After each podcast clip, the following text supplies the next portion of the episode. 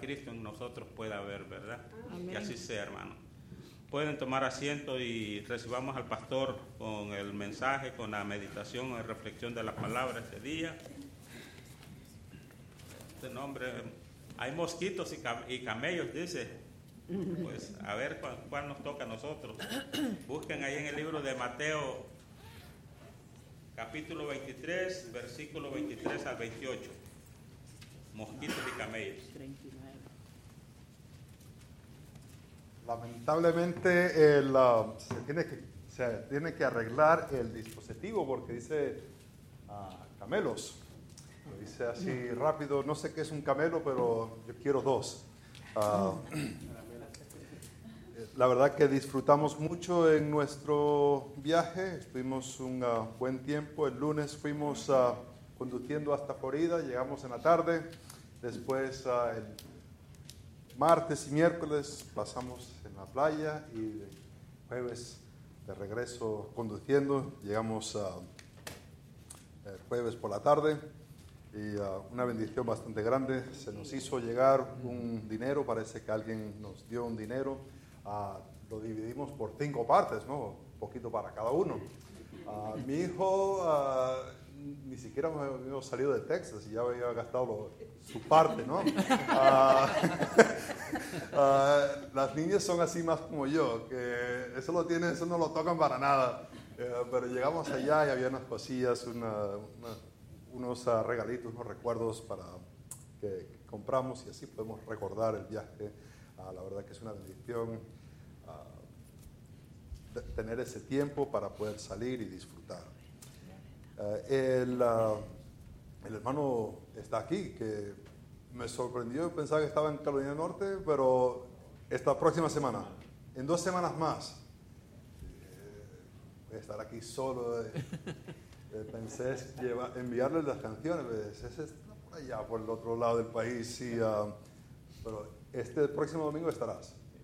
Genial.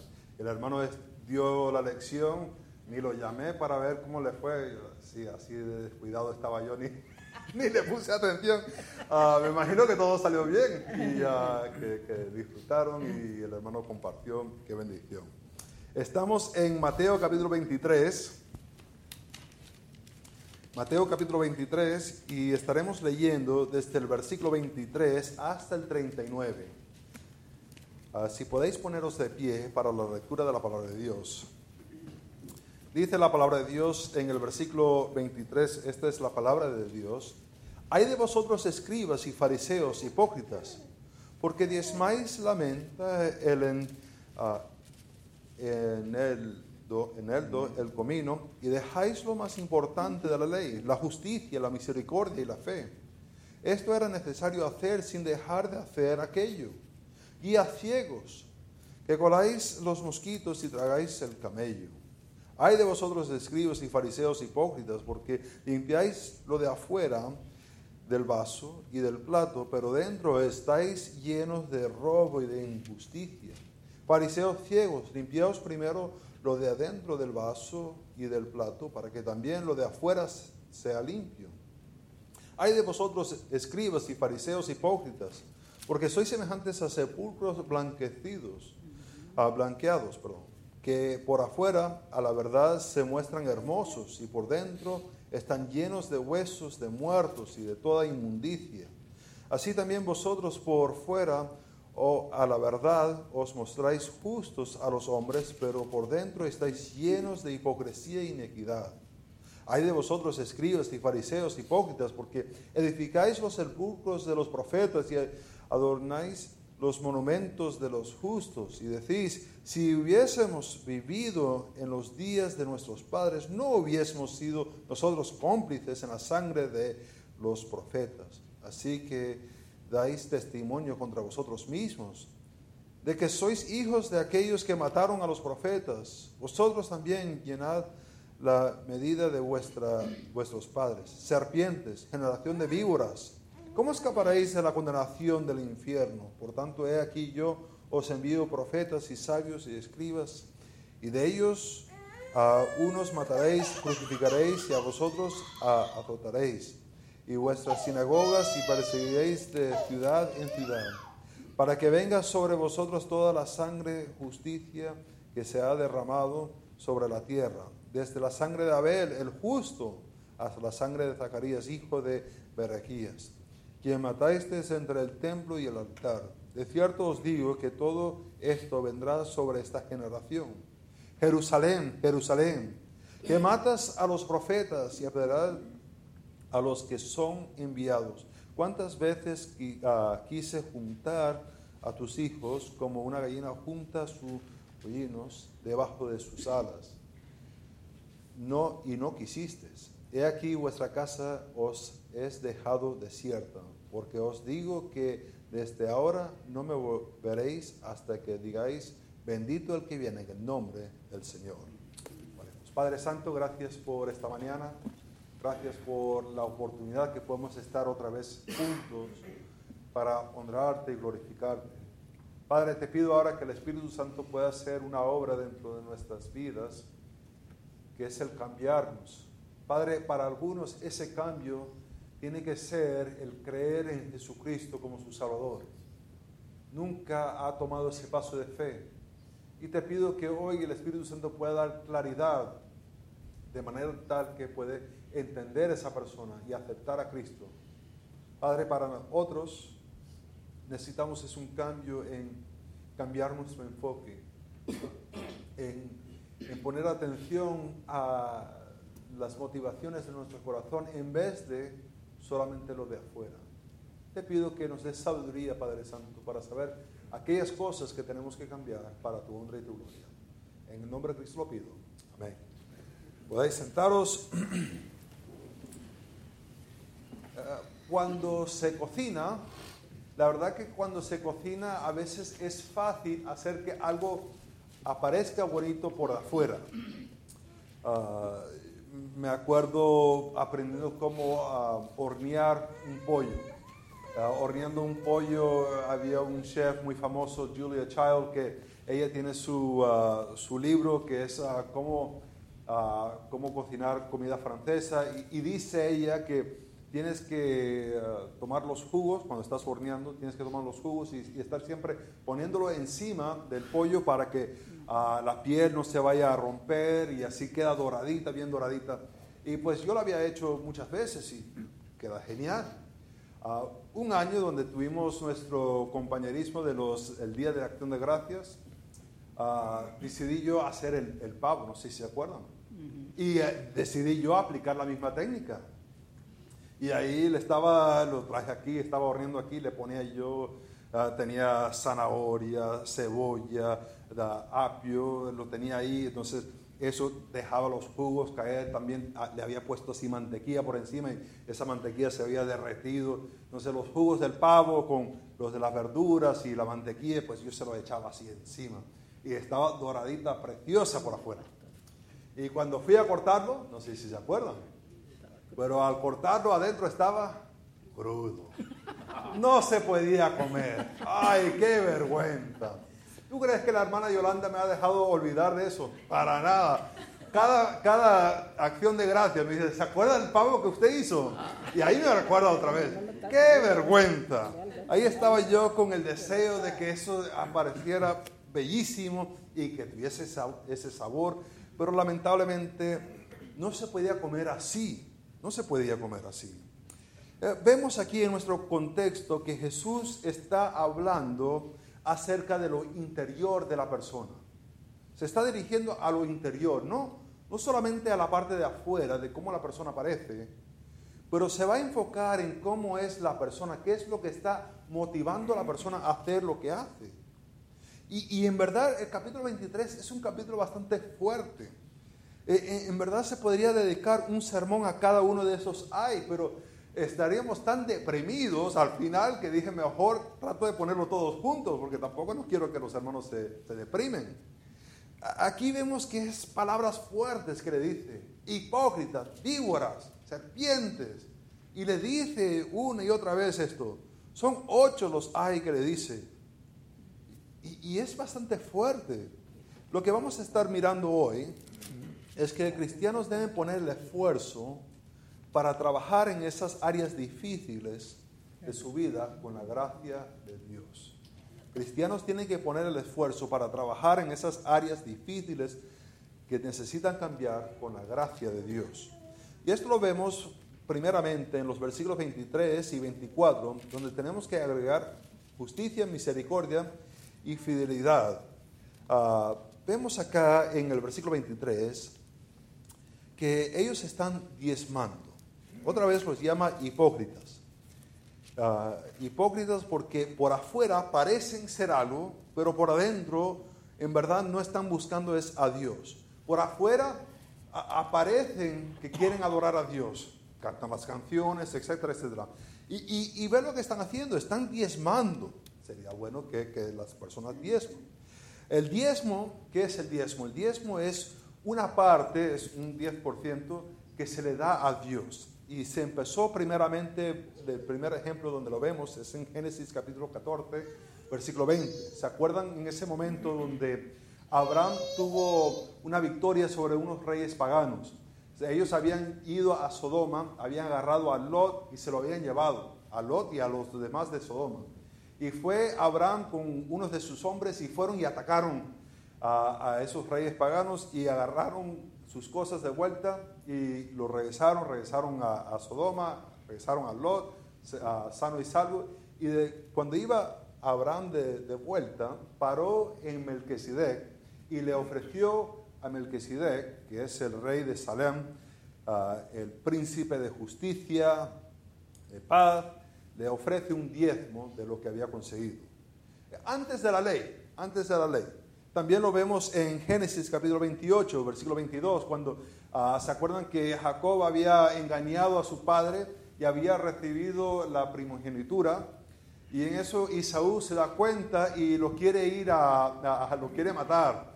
Y sale Jacob corriendo porque la madre dice, mejor te vas a, la casa de mi hermano. Y él va y en camino que va a Arán, eh, se para en Betel y ahí en Betel tiene una visión y Dios le dice que lo iba a proteger. Y ahí en ese momento le promete él a dar un 10% de lo que él iba a ganar, se lo iba a dar a Dios. Entonces vemos esto que aparece mucho antes de, la ley. Eh, en la ley se ve que um, ocupa diferentes cosas. Hay un comentarista que se llama uh, Grant Osborne y él dice que en verdad lo que tenían que dar un diezmo era de uh, el trigo, el aceite, las frutas uh, y lo de el ganado. Eso es lo que tenían que diezmar. y, y lo que vemos aquí es que lo están llevando un poco más porque el, dar de menta, uh, eneldo y de comino, pues no estaba en la ley, pero ellos como que quieren ser un poco más santos, un poco más así cerca de Dios, entonces le agregan un poco más. Ahora, ¿cómo se diezma la menta? No sé, tienes ahí un árbol, lo divides en 10 partes y parte lo das en el templo, no sé cómo lo haces, pero así están haciendo con las hierbas. Uh, estos parecen muy, muy religiosos. Porque la ley dice, tienes que diezmar esto y ellos están yendo un poco más. Ahora, déjame, ya que está hablando Jesús acerca del diezmo, déjeme mencionar que algunos dicen, el diezmo no es para nosotros, no tenemos que diezmar, porque eso es del Antiguo Testamento y yo vivo bajo la gracia. Pues genial. Se hacen así encuestas aquí en Estados De y se ha desarrollado, se ha mirado que la mayoría de los cristianos evangélicos dan un 2% de lo que ganan. 2%. Si vamos a decir que vivimos bajo la gracia, como que dar menos de un diezmo, como que no hace mucho sentido, ¿verdad que no? Esa gracia como que es una gracia barata. Uh, gracia sería un 12, 15, 20, 50, ¿verdad? Cuando Dios nos ofrece la salvación por medio de la gracia, ¿cómo lo hace? ¿Poquito, más menos que la ley? No, es mucho más grande. Vemos aquí que ellos están diezmando, pero son cosas que la verdad no se le pidió hacer. Ahora, vemos aquí que dice, ah, y dejáis lo más importante. Ahora, la palabra importante se puede tomar de diferentes maneras y algunos ah, lo han tomado de que hay algunas leyes de Dios que son importantes, pero hay otras leyes que son mucho más importantes. Y, eso causa un poquito de problema porque en verdad causa como que Dios tiene diferentes características, como que, como que algunas cosas las hace al azar y a otras cosas le pone más atención. Pero Dios no es así. Todo lo que Él hace lo hace a un propósito. Hay otra manera para entender esta palabra importante y es la idea de que es algo difícil para hacer. Es algo que cuesta para poder hacerlo. Es lo que le está diciendo. Están ellos diezmando la menta en el, eh, en el do y el comino, pero la justicia, la misericordia y la fe lo están dejando por un lado. Esas son las características que reflejan el carácter de Dios. Es fácil diezmar las hierbas, pero el actuar como Dios actúa les es más difícil y por ahí no se quieren meter. E, es lo que es lamentable. Muchas veces empezamos a medir nuestra espiritualidad con lo que hacemos fácilmente. Es decir, algunos de nosotros ah, somos de estos de que hablan fácilmente con las personas. Y entonces pensamos de que porque hablamos fácilmente con las personas, somos espirituales. Y aquellos que son así, que se apartan así y están, que no le saludan a nadie, pues esos no son espirituales para nada. Ah, me acuerdo estando en el seminario, había un compañero de clase que a él se le venía muy fácil despertarse bien temprano en la mañana. Se paraba a las 4 de la mañana y abría su Biblia y, amanecía alegre. Entonces se ponía a cantar así. Después llegaba así al comedor y, llegaba así donde estábamos sentando y, decía, ojalá que no les desperté cuando a las 4 de la mañana estaba yo glorificando a Dios. Y lo decía así en voz alta para que todos escucharan. Pero ya de eso de como a las 4 de la tarde quedaba el hombre rendido tenía un sueño y de, ya para las 8, si le decías algo, te gritaba, era así. O sea, se le venía fácil despertarse por la mañana. Y por tanto, él hizo el estándar de ser espiritual, despertarse en la mañana. Pero no puso por estándar el actuar como un cristiano ya en la tarde, en la noche. muchas veces ponemos lo que se nos viene fácil como lo que es espiritual. Y demandamos a las otras personas que actúen como nosotros. Es lo que ellos están haciendo. Mira cómo disfrutamos la menta. Pero Dios nunca te ha pedido que desmaras la menta. Pero sí te ha pedido que seas justo, misericordioso y de la fe. Esa palabra fe tiene que ver con fidelidad. Dios es un Dios fiel con nosotros. No nos abandona. Aunque muchas veces nosotros lo abandonamos a Él.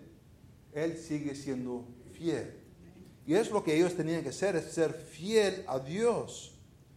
Pero han puesto como el estándar el dar el menta y no el actuar como Dios.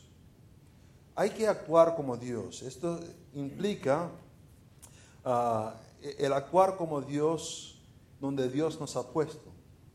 Nos ha puesto en un trabajo, nos ha puesto en una familia, nos ha puesto en un vecindario, nos ha puesto con amigos, y nuestra responsabilidad es actuar de esa manera donde Dios nos ha puesto.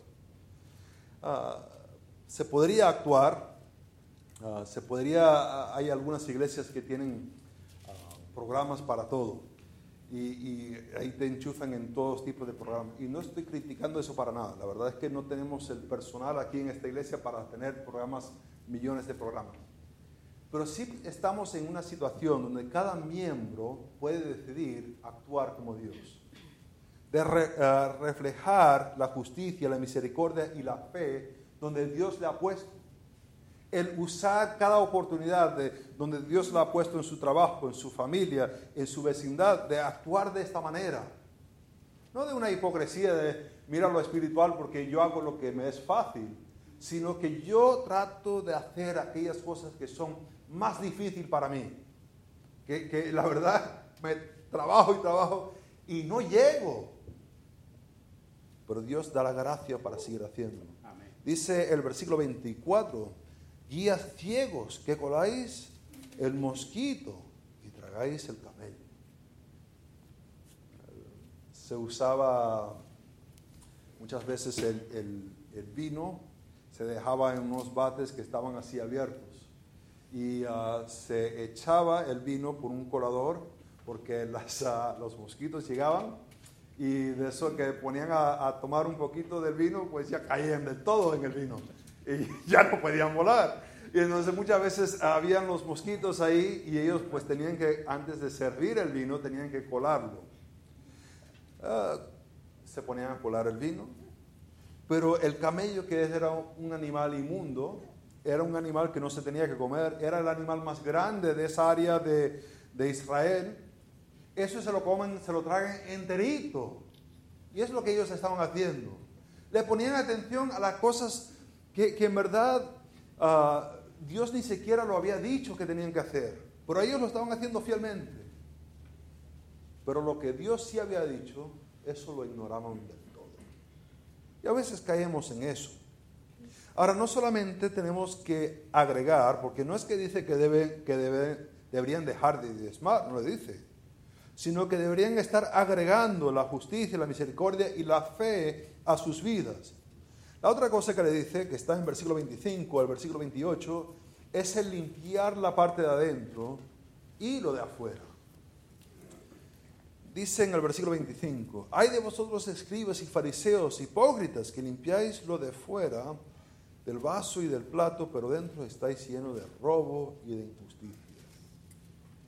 Se hizo un estudio de diferentes restaurantes de comida rápida y se descubrió de que había una cierta cadena que se estaba que se encontró en los ah, eh, las máquinas que se ponía la información para pedir la comida se encontró excremento humano ahora es bastante asqueroso verdad que sí Ah, como que le agarré la atención con decir eso. Ah, y, a lo mejor está pensando, bueno, ¿cuánto había? No, ¿verdad? Ninguno está pensando cuánto había. Porque aún la más mínima uno diría, ya no como hay más nunca, ¿verdad que sí? Ya no uno diría, pues si es poquito, pues no pasa nada. Nadie diría eso.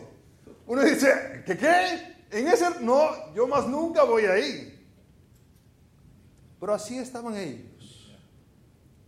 La parte de afuera, precioso, hermoso, resplandecía. Pero adentro estaba sucio. Y estaba sucio de robo, que es esta idea de, codiciar, de querer más y más y más, donde siempre estás agarrando y agarrando y aprovechando. Y de, ah, de injusticia que tiene esta idea de no tener un, control de sí mismo, de, que busca lo que quiere, ah, anda buscando, buscando todo lo que quiere. Así están ellos. Por afuera parecen muy religiosos y hasta tienen el vocabulario. Siempre se sabe cuando uno es así de afuera que en verdad, ah, porque tenemos un vocabulario aquí, ¿no? ¿Cómo nos saludamos? Hermano, hermana. Cuando alguien de afuera le dice, ¿cómo le dice? Señor, señora, ¿no? Ah, ese como que no es de aquí, ¿verdad? Ya, ya se sabe con escucharlo. Ah, tienen el vocabulario correcto, pero no tienen una relación con Dios. Es decir, piensan que es un formulario que hay que seguir. Hay cierta manera para vestirse, de peinarse, de decir las, las cosas. Pero por adentro, ¿cómo están? Sucios. ¿Por qué? Porque nunca han creído en Jesucristo como su Salvador. Esto de que dice eh, en el versículo 27, hay de vosotros escribas y fariseos eh, hipócritas, porque sois semejantes a sepulcros blanqueados. Ah, los sepulcros era, claro, tenían los huesos y el tocar un sepulcro, tocar los huesos, te hacía inmundo. Entonces lo que hacían alrededor de Jerusalén, especialmente para las fiestas solemnes, que venía mucha gente de afuera, es que los pintaban y los adornaban para que la gente supiera apartarse de ello. Porque si lo tocabas quedabas siete días inmundo y por tanto no podías participar de la fiesta solemne. Entonces los pintaban, pero adentro que había muerte, una separación. Ellos están muy bonitos por afuera, pero adentro están muertos. Y hay muchos que andan así. Vienen a las iglesias, le preguntas, ¿eres cristiano? Dicen que sí. ¿Por qué eres cristiano? padre, mi abuela, yo qué sé, pero ahí te ponen todo un cuento. Pero el reconocer que eran pecadores y pusieron su fe en la obra redentora de Cristo, no te lo pueden explicar. Por afuera muy bonito, pero no tienen testimonio de salvación porque nunca han creído. Ahora, esta no es la primera vez que Jesús estaba hablando de, de ponerle atención a la parte de adentro. Para nada. En Mateo capítulo 7, vamos allá un momentico, Mateo capítulo 7, versículo 17, ya saben, eh, de esto se trata, de esto de los árboles. Dice el versículo 17, así todo buen árbol da buenos frutos, pero el árbol malo da frutos malos. No puede el buen árbol dar malos frutos, ni el árbol malo dar frutos buenos. Todo árbol que no da buen fruto es cortado y echado en el fuego. ¿Por qué un árbol da buen fruto? Porque es un buen árbol. Muchas veces queremos decir que nuestras circunstancias nos hicieron hacer lo que hicimos. Y la verdad no es así. La razón que actuamos como actuamos es dependiente de la raíz que tenemos dentro de nosotros. Por muy poco o por mucha agua que se le da a un árbol de manzana, va a producir manzanas. No te va a producir ni piñas, ni pumalacas, ni cambures, bananas, plátanos, lo que quieres llamar. No lo va a producir. Si le das poquita agua, un árbol de manzana no te va a producir guavas, pero si le das ah, mucha agua, entonces sí te va a producir una pera. No, el árbol va a producir según su naturaleza. Y de igual manera para nosotros. Hay muchos de nosotros que tratamos de actuar como somos espirituales y tratamos de poner fruto artificial sobre nosotros y mira lo espiritual que soy. Pero esa fruta no es verdadera. Estaba hablando con alguien y me decía que su nieto tenía un trastorno de oposición desafiante madre mía, ¿qué será eso? Suena así como serio. Y dice, sí, sí, sí. ¿Y, y, qué es eso? Y me estaba hablando de que, ah, ¿cómo se ve eso? Bueno, en la vida cotidiana eso se ve en que el hijo no le quiere hacer caso a los padres. Tiene nombre así, ¿cómo es el nombre? Trastorno de oposición desafiante. ¿Y, qué se hace para eso? Le dije. Pues me dice, pues eso va a terapias todos los días, a, a, todas las semanas a terapia y le dan medicamento. ¿Le dan medicamento para eso? Sí, sí, sí. ¿Y, cómo le está funcionando? Me, imagino que está de maravillas. Pues no, la verdad que ha ayudado más con los padres. Los padres, también tienen eso. Dice, no, no, no, no, no. Ah, lo que pasa es que a los padres le han enseñado el, eh, el actuar como el hijo es, es más su amigo que padre-hijo y así no son la autoridad en la vida, sino son así como un compañero que tratan de guiarlo. Y digo, pero eh, eso como que no le ha ayudado a él para nada.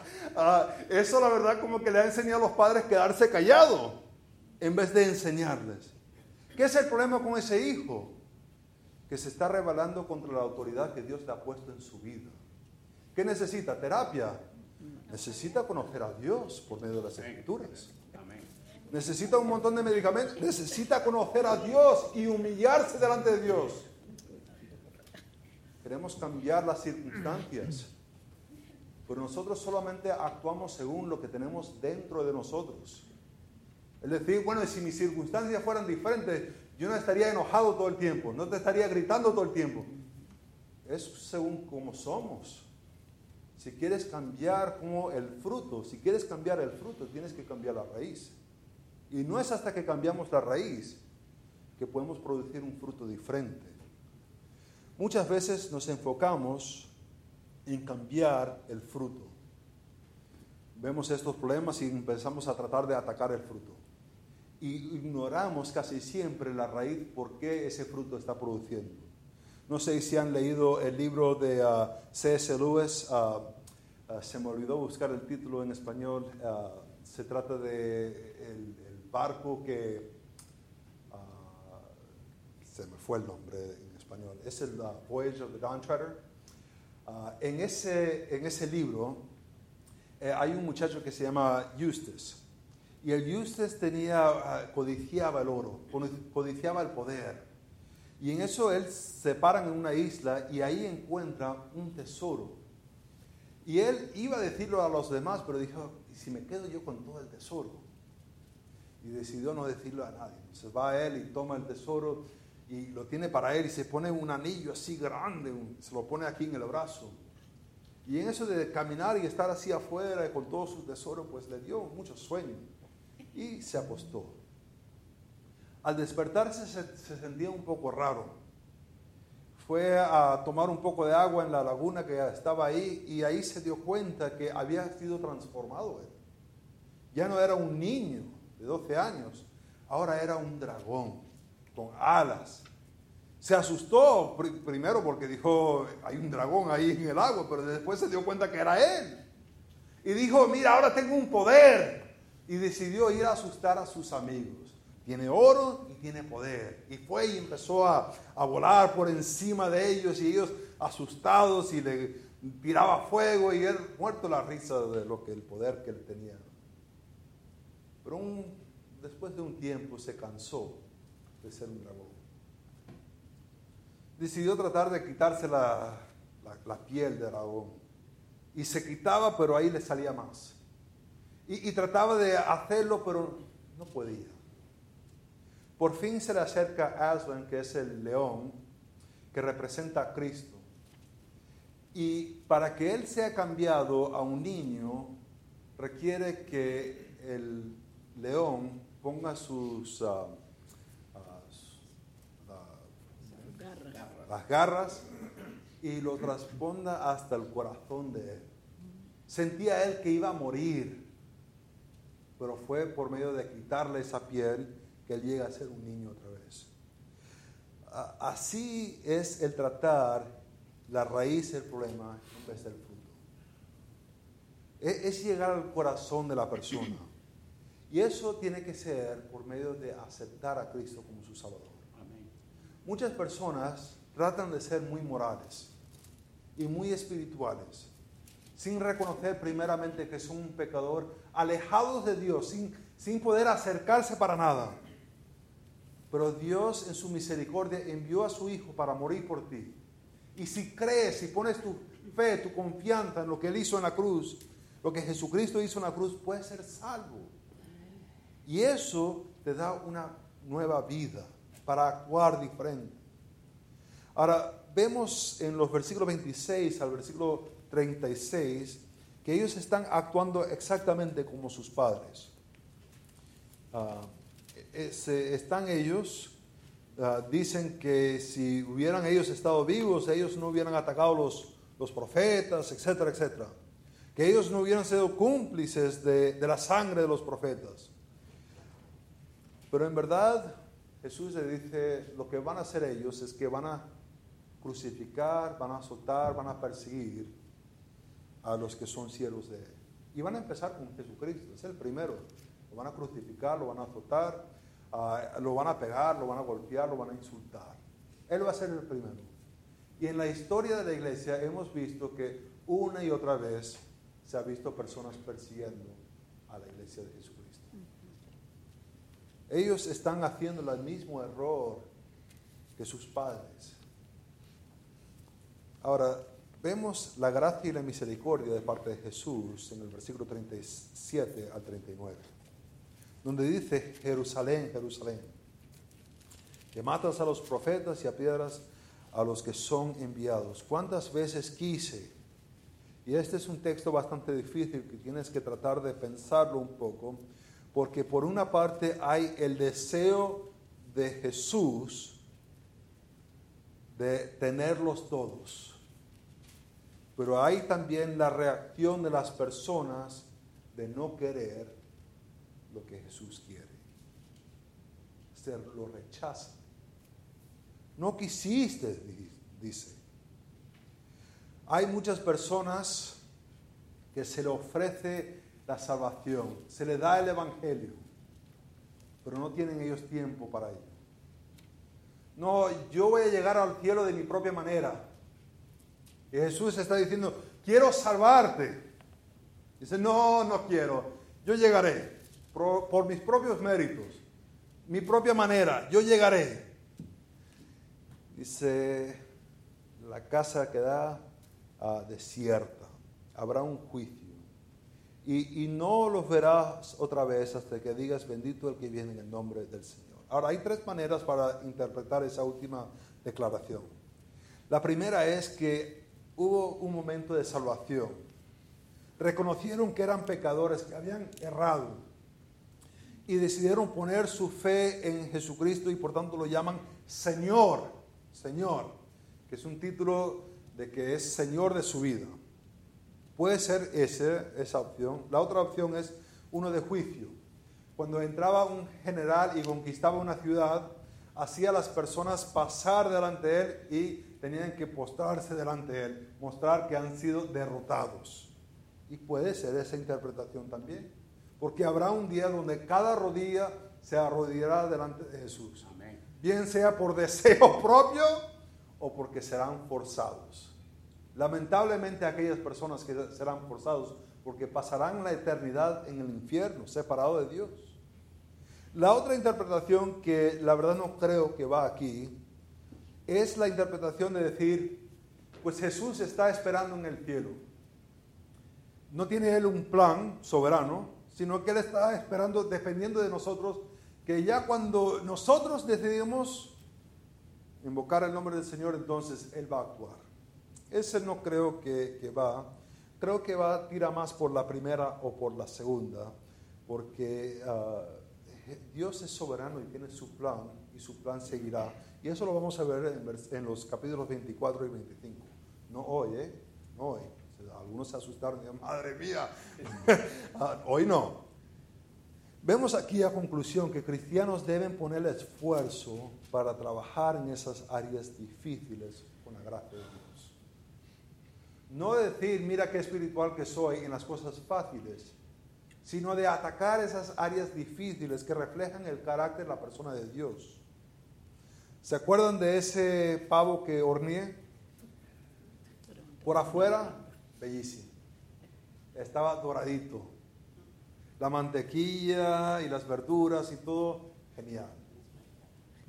Para poder terminar eso, para que se pudiese comer esa noche, porque no lo iba a comer ya el siguiente día, tenía que empezar a destrozarlo, cortarlo por la pechuga, dividir las pechugas, quitarle las piernas y ponerlo así uh, otra vez en el horno, porque así todo junto iba a tomar un par de horas más. Se vio horroroso, ya cortado así.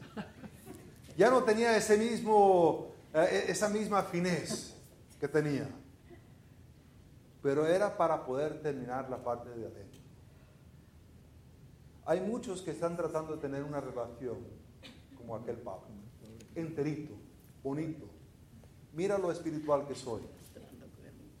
Pero Dios hará una obra dentro de ti, si quieres, pero te destrozará. Eh, no quedarás tú para nada. No habrá algún elemento que es yo soy yo para nada requerirá humildad, pero Dios hará una obra que te transformará por completo. La pregunta es, ¿es lo que quieres para tu vida? ¿O rechazarás como Jerusalén? Padre Santo, hay algunas áreas que se nos vienen muy fácil.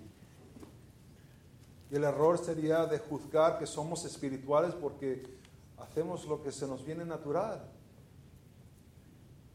Tú nos llamas, Padre Santo, a la justicia, a la misericordia, a la fe, a ser fieles, como tú eres fiel. Padre, ayúdanos a usar ese como el estándar de nuestra espiritualidad. De ver que si en verdad somos justos, que si en verdad somos misericordiosos, que en verdad somos fieles a ti, Padre Santo. Ayúdanos a reflexionar sobre eso hoy.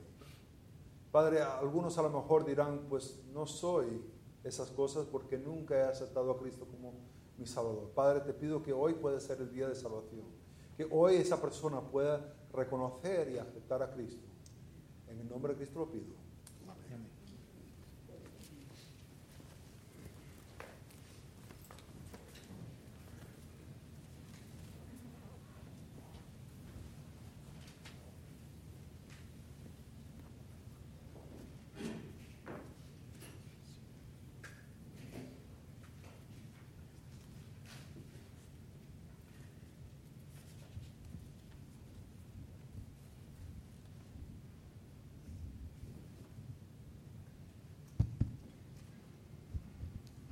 Quizás nunca se nos va a olvidar lo del pavo también, aquellos que estuvimos en esa ocasión, ¿verdad? Pero tampoco se nos debe olvidar lo que Dios quiere hacer en nuestras vidas, transformarnos y cambiarnos nuestra forma de ser. Así que también les quiero recomendar, no sé si ya leyeron las palabras del pastor, pero eh, no sé si se ha dado cuenta que las palabras del pastor siempre van relacionadas con el tema que va a tratar eh, en, el, sermón. Así que póngale mucha atención siempre que las lea.